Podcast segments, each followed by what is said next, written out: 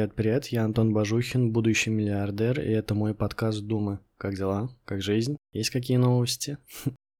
Да, сегодняшний выпуск очень непростой по своему наполнению, по своей теме. Я хочу поговорить о детях. Мой тезис – дайте детям право выбирать. Как я вообще пришел к этому выпуску?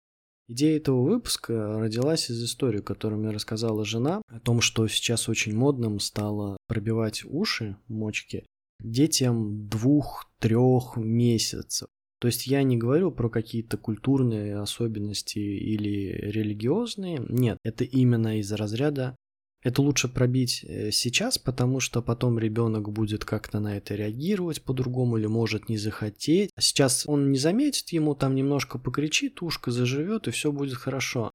Я подумал о том, а, а почему, а как это вообще возможно? Для меня это было очень странно. То есть для меня это должно быть решение ребенка. Вот если ребенок, если девочка хочет, там в каком-то возрасте, она приходит к маме и говорит, мама, я хочу пробить э, ухо одной или две мочки, или, может быть, хелик сделать, или еще что-то в этом роде. Тогда мама говорит, да, хорошо, окей. За ушком нужно будет ухаживать, нужно будет следить за ним. Но для меня очень странно, когда мама говорит, я хочу, чтобы девочка выглядела красиво, мой, мой маленький ребенок, поэтому я в три месяца ей херну ухо, а потом хочет она, не хочет, нравится, не нравится. Давайте еще на такой момент обратим внимание, как то, что им пробивают пистолетом. А потом оказывается, что к полугоду что-то, что-то как-то криво, а в год вообще там одно ухо такое стало, а другое э, по-другому. А когда вырастает э, уже эта же самая девочка, оказывается, что одна сережка на одном уровне, другая сережка на другом, и все это выглядит очень криво, косо, асимметрично.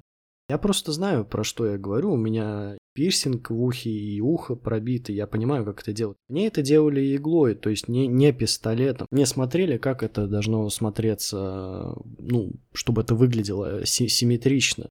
А когда это делается в таком возрасте, ты о каком результате можешь э, думать? Ну, потом, как опять-таки, как говорят вот эти мамочки, ой, ну потом она переделает. Зачем делать как попало сейчас?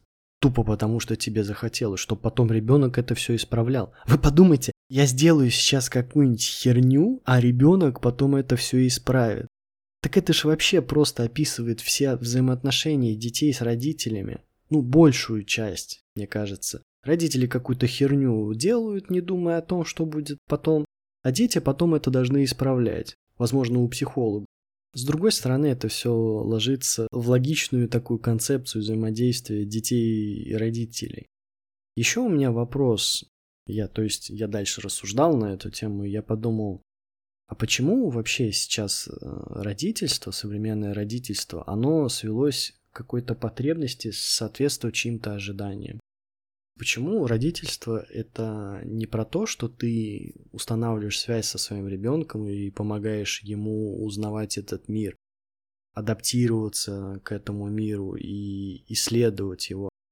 Почему современное родительство это про то, что нужно прочитать какую-то книжку, одну, возможно, две в лучшем случае, и пытаться делать все по этой книжке, и пытаться подгонять своего ребенка под эту книжку? Почему это не про то, чтобы слышать своего ребенка, наблюдать за ним, изучать его решения, его какие-то движения, что он хочет, как он пытается это показать.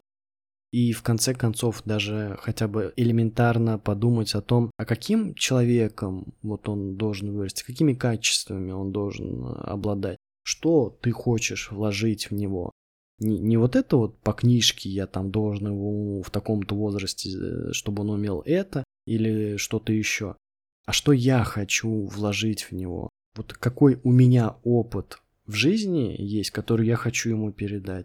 Что я думаю ему поможет достигнуть его целей? Какой личностью он должен стать? Об этом почему-то очень редко задумываются. Намного чаще задумываются о том, как воспримут окружающие, как воспримут э, родители, бабушки, дедушки, как воспримут просто люди на игровой площадке, соседи в конце концов. Какая разница? Я считаю, что с таким подходом совершенно не видно детей. не видно того, чего они хотят, да, то есть родитель придумал себе, что я хочу, чтобы девочка в три месяца уже была с пробитыми ушами, и ты думаешь, что она, что этот родитель на этом остановится, ты думаешь, он потом не будет говорить, каким видом спорта заниматься, в какую школу нужно пойти, в какую профессию освоить. Нет, это будет и дальше продолжать. Это начнется с того, что тебе нужно надеть такую кофту или такие штанишки или такой наряд. А что, что, что значит ты не хочешь? Почему ты плачешь? Да ты не понимаешь просто. Ты вот вырастешь и разберешься в этом всем, а пока что я буду решать. А ребенок уже может сказать, что ему это не интерес. Если у него не проявляется интерес к чему-то, скорее всего, ему интересно что-то другое. Такого не может быть, что детям не интересно вообще ничего. Это говорит о том, что большие какие-то проблемы. Но вопрос-то в том, что родителю неинтересно заниматься тем, чем хочет заниматься ребенок, и поэтому он переключает его внимание. А в этом ли задача настоящая родителя? А может быть все-таки в том, чтобы поддерживать ребенка и помогать ему изучать мир так, как ему это интересно? изучать те вещи, которые интересны ребенку, а не то, что хотел бы, чтобы родить, чтобы ребенок изучил. Очень важно видеть детей и их желания, ведь они постоянно нам говорят об этом. Вообще за детьми очень полезно наблюдать. Буквально недавно я сидел со своим маленьким сыном и смотрел за ним. Он, ему буквально 4 месяца. И я заметил такое качество, что он добивается того, что он хочет. То есть вот он, он хочет сейчас э, покушать, он будет всячески тебе показывать, что я хочу есть. Если он хочет спать, он начнет капризничать, и он даст тебе понять, что он хочет спать. У детей нету такой концепции, как нельзя, не могу, не получится. Они просто этого не знают. Они знают, что они хотят вот, вот э, это, и они к этому стремятся. А в какой момент появляется у взрослого человека то, что я не могу чего-то, я не могу этого достичь? Тот момент, когда родитель своему ребенку начинает говорить, а у тебя не получится, а ты не сможешь, а не будет все так, как ты хочешь. А я решил, что нужно вот так. А вот когда вырастешь, тогда и будешь делать. И этот родитель не видит взаимосвязи, что обрубая вот этот интерес сейчас у ребенка к изучению чего, попыткам сделать что-то, как он хочет, он обрубает этот интерес у взрослого человека. Он вырастет личность, которая будет всего бояться, который не будет ничего пробовать, который будет буквально страшно от всего нового. Да зачем пробовать? У меня же все равно ничего не получится. А это же имеет прямую связь с желаниями ребенка, с умением родителя распознать эти желания и помочь ему. То есть э, ребенок, он ограничен в своем, в своих возможностях э, восприятия для него все новое. И родитель должен не говорить, что вот это плохо, с этим не связывайся, или вот это хорошо, с, с этим связывайся, или ой, осторожно, ты упадешь. Нет, родитель должен быть рядом и страховать ребенка. И давать ребенку возможность сформировать какое-то собственное отношение к происходящему, к каким-то историям, принимать свои собственные решения. Только так он может помочь ребенку развиться в действительно полноценную настоящую личность которая не будет потом всю жизнь скована какими-то детскими страхами, а что, что, что подумает моя мама, а что подумает мой папа. Нет, он будет свободным, он будет свободен в принятии решений и попытках попробовать что-то новое. Он найдет себя в конце концов, он сможет себя реализовать.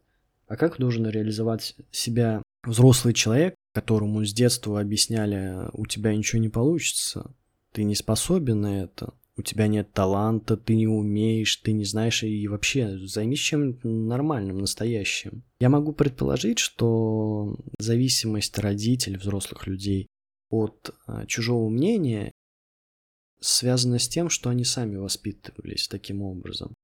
И они не придумали ничего нового, они воспитывают ровно таким же образом, как воспитывали их родители. своих собственных детей и вкладывают им в голову то, что лежит у них самих в голове. К сожалению, очень мало людей, которые действительно готовы э, переосмыслить свою жизнь, переосмыслить свой опыт и понять, как они пришли к тому или иному решению или добились каких-то вещей, благодаря чему. Это требует внутренней силы. Многие просто закрывают на это глаза и не-не-не-не, не сегодня и не, и, не, и не завтра, пожалуй. Помимо этого, я считаю, что общество в том числе формируется большими компаниями, которые прививают какие-то интересы и какие-то навязывают какие-то решения. То есть простой пример. Огромное количество игрушек для детей всяческого вида, всяческого формата. Нужны ли детям эти игрушки? Я очень сильно сомневаюсь. Детям интересен сам мир, им интересно взаимодействовать с тем, что есть в реальном, в настоящем мире. Да, у них, конечно, должны быть какие-то игрушки, но им не нужны десятки, сотни разноцветных игрушек, которые якобы помогают развиваться. Помогают развиваться – это взаимодействие с миром, с настоящим миром, то, что, то, с чем они потом будут взаимодействовать постоянно. Вот это помогает развиваться. А купить очередную какую-то книжечку тряпочную, которая рассказывает что-то или какую-то другую штуку, которая там разные материалы, поможет это развиться? Нет, не поможет. Рано или поздно человек, э, маленький ребенок столкнется с этими тканями, и да, окей, я, он, он потрогает это все. Хорошо. Другими словами, компании, крупные компании, производители различных детских товаров, там крутятся огромные деньги они навязывают некое видение.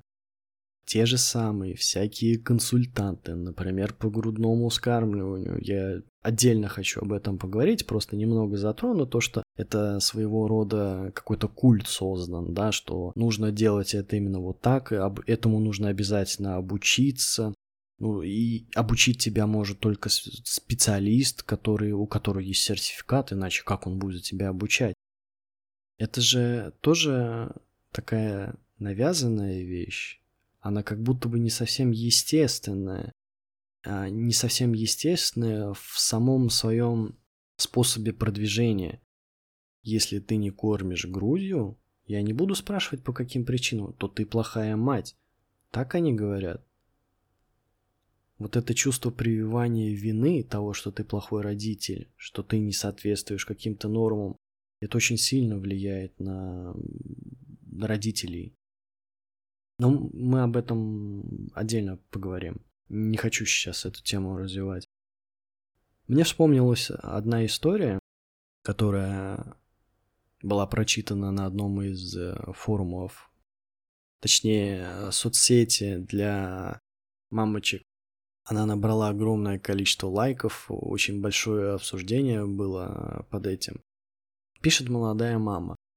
Девочки, подскажите, пожалуйста, как мне научить моего трехлетнего сына кататься на самокате? Мы ему купили, но он никак не интересуется, он прям начинает плакать. Даже уже я пыталась ему показать, как кататься. Папа ему пытался показать, как кататься. Он никак не хочет. Что делать, как быть, как научить? И это вызвало огромнейшее живое такое обсуждение. В комментариях писали, ну, просто заставьте его кататься, ну, просто поставьте его на этот самокат и пускай он едет. Ну да, он немножко поплачет, потом он поймет, как это классно. Ты только вдумайся, поставь ребенка на самокат, и пускай он поплачет, потом ему понравится. Это вообще нормально? Это адекватные люди говорят?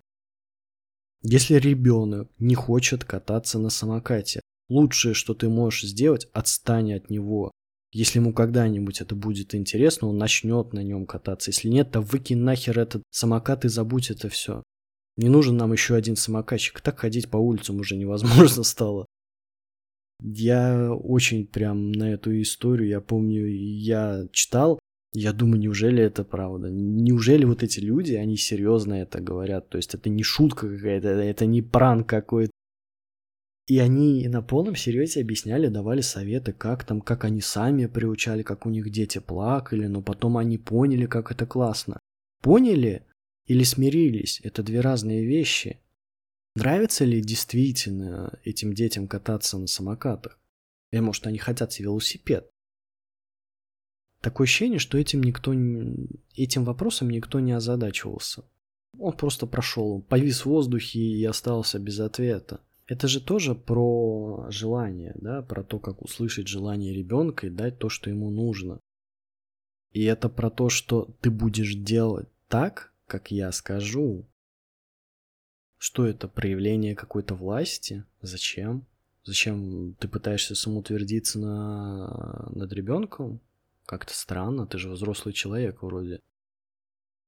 У меня была очень негативная реакция на эту историю, и я считаю, что это в корне неправильно. Ни к чему хорошему такие методы воспитания и воздействия не могут привести. В конце концов, задача каждого родителя – это обучить ребенка тому, как быть счастливым, дать ему инструменты для того, чтобы он мог прожить свою жизнь счастливо, да, для того, чтобы он мог стать человеком, каким он хочет быть.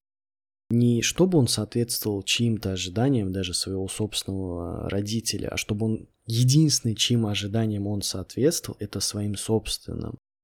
И вот когда человек соответствует своим собственным ожиданиям, когда он делает то, что он хочет и как он хочет, вот тогда он становится счастливым человеком.